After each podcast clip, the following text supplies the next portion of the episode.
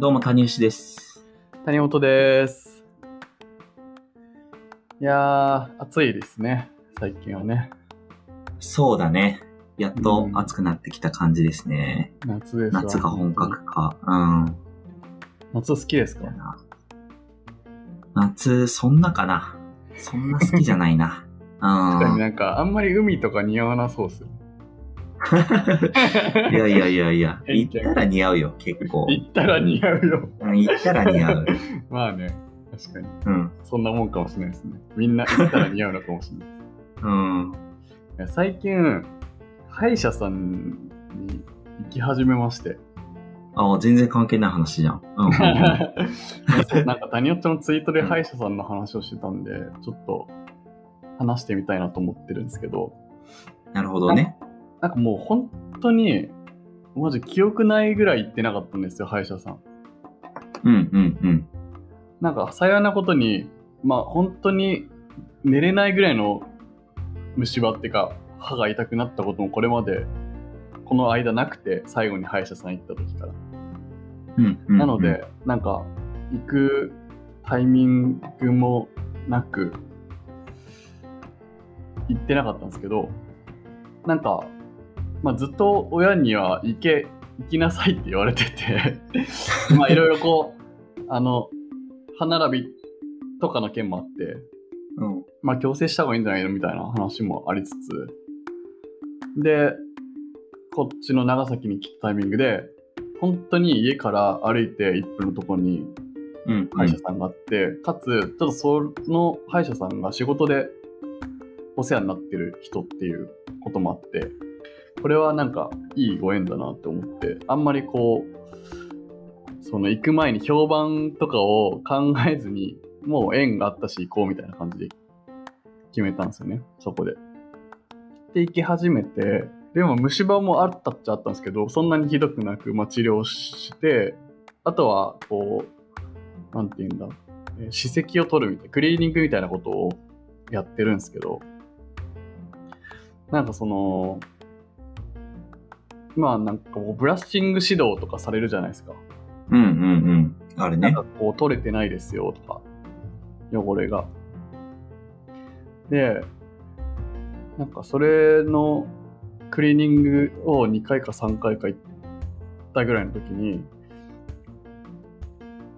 なん、なんだろう、その、歯って何がやばいのかなみたいな。あの、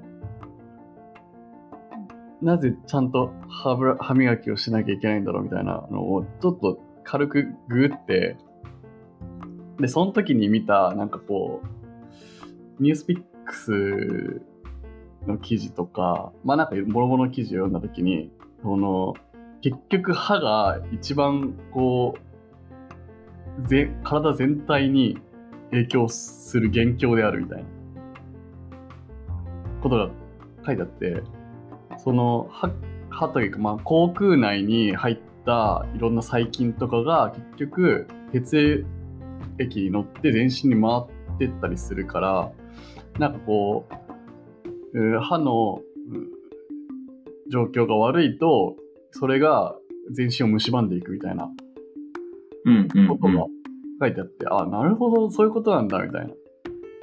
でそういう一番ハードルが高いのがその何もない特に歯がすごく痛いみたいなあの自覚症状があるわけじゃない段階で、まあ、そそれこそ予防的な感じで歯医者に行くっていうことのハードルが一番高いんだけど絶対それはやった方がいいみたいな。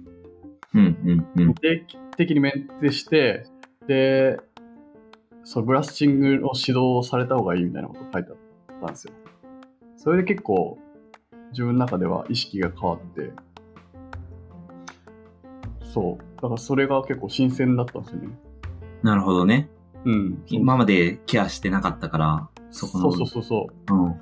歯周病予防予防というかね、うん、それがなんか結局別に歯の問題だけじゃなくていろんなことにつながってるんだみたいな、うん、ちゃんと理解して重要性を、ね、行こうってなった。そう認識再認識できたという、はいはいはいはい。うんなるほどね。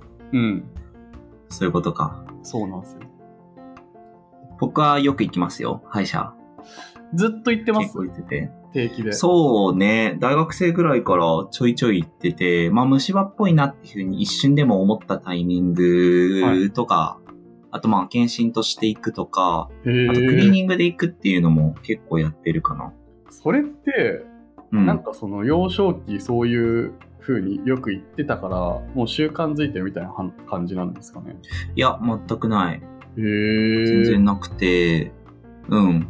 なんか、行きたい時に行ってるっていうだけなんだけど、まあ、その子供の時に別にめちゃくちゃ行ってたとかじゃなくて、虫歯がすごいひどかったとか、矯正やってたとか、そういうわけでもないんだけど、へーなんとなく、俺もその虫歯で歯医者に行った時に、結構その歯医者やっぱ大事だなっていうのを多分同じように調べて、ああ。うん。で、まあちょっと行ってみるかっていう風になってって感じかな。で、定期的に行ってるのは、うん。歯のクリーニングを結構コーヒー飲むと、うーん。あ。の、すぐ汚れるから、はいはいはいはい。それをしたくて、めっちゃ変わるから単純にテンション上がるんだよね。歯のクリーニングって、またその、なんだろうな、歯周病治療的なものとまた違うんですよね、多分。違う。うあん。あそれってなんか、まその、それができる歯医者さんに行かないとダメなんですか、クリーニンあ、全然どこでもできる。グ。あそうなんだ。クリーニングやっクてリーくニだンさグとい。いうか、でも歯石取るだけなんだよね。あ、そうなのか。うん。取る歯だ石けで取もるだけでも、全然、あ、そう。あの、綺麗になる。へえ。まあ、間接的にそれは多分歯周病予防にもなってるしっていう感じかな。そうですよね、そうですようね。ん。うーん、なるほど。いや珍しいですよね、なかなか。多分、ねね、みたいなタイプは。多分そう。うん、虫歯とか何もなくても定期でメンテ行ってますって人は、かなり珍しい気がする。行かないよな。なんか区の検診みたいなのがこの前さ、あの、来てて、へえ。それが、なんか30歳と40歳と50歳かななんかうん10年ごととかに検診ができるみたいなシートが来て、はい。で、それでも行ったけど、 へえ。なんかだから、区としてもやろうとしてるっていうのはありつつ、10年ごとかって思って、これ意味あんのかなっていうふうには思う。 まあ、手としてやってるみたいな感じですよね。うん、そうそうそそうう。っていう感じだね。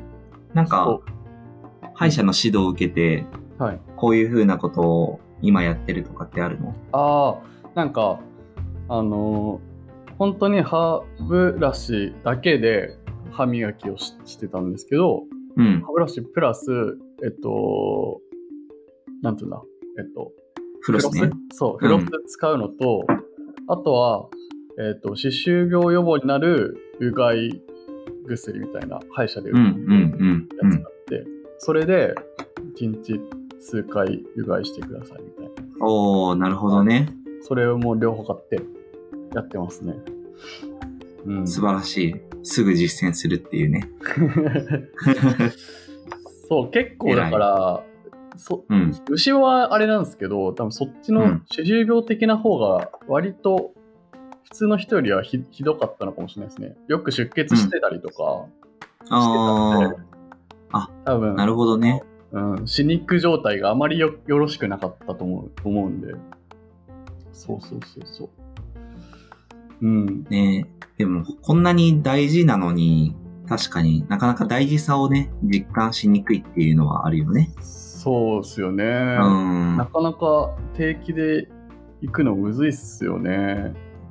なんか一個思うのは、その谷ちゃんがツイートしてた、そのいい歯医者さん見分けるのむずいって話が一個要因にある気がしてて、はいはいはい。なんか歯医者さん行くってなった時に、まあ最寄りの歯医者さん行けばいいんですけど、そこがなんかうんいい歯医者さんかどうかみたいな調べ出すと、あんま情報もないし、うん。なんかめんどくせってなっちゃう人いるんじゃねえかなって思ってて。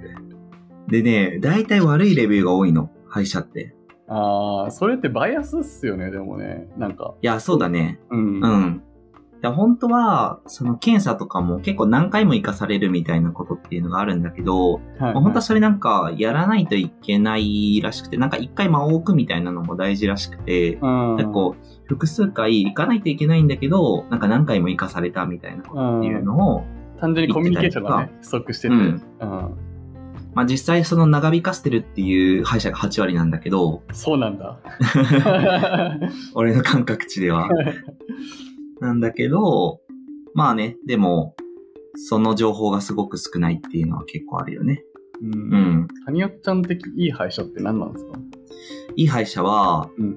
えっと、短く終われるところをちゃんと短く終わってくれるっていうところで、ああ、おで、いくつかその選ぶポイントはあるんだけど、う個人的にベストとしては、あの、個人店でやってる歯医者さんのお方うが、個人店というか、あんまチェーン展開してないとか、大規模じゃないっていう風なところの方が、感覚としてはやっぱいい気がしていて、へえ。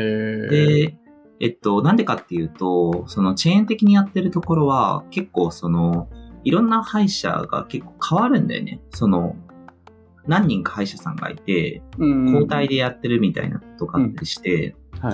だからまあ、ムラがあるっていうのと、うん。まあ、あとは広告宣伝費とかかけてんだろうなっていうふうに勝手に思っていて、そうすると、うんあと高額なその、機械とかもあったりするから、無駄なレントゲンとか結構取らされるんだよね。ああ、レントゲンね。うん。このレントゲンいるみたいな、ありますよね。そうそうそうそう別に歯医者に限らずね。うん。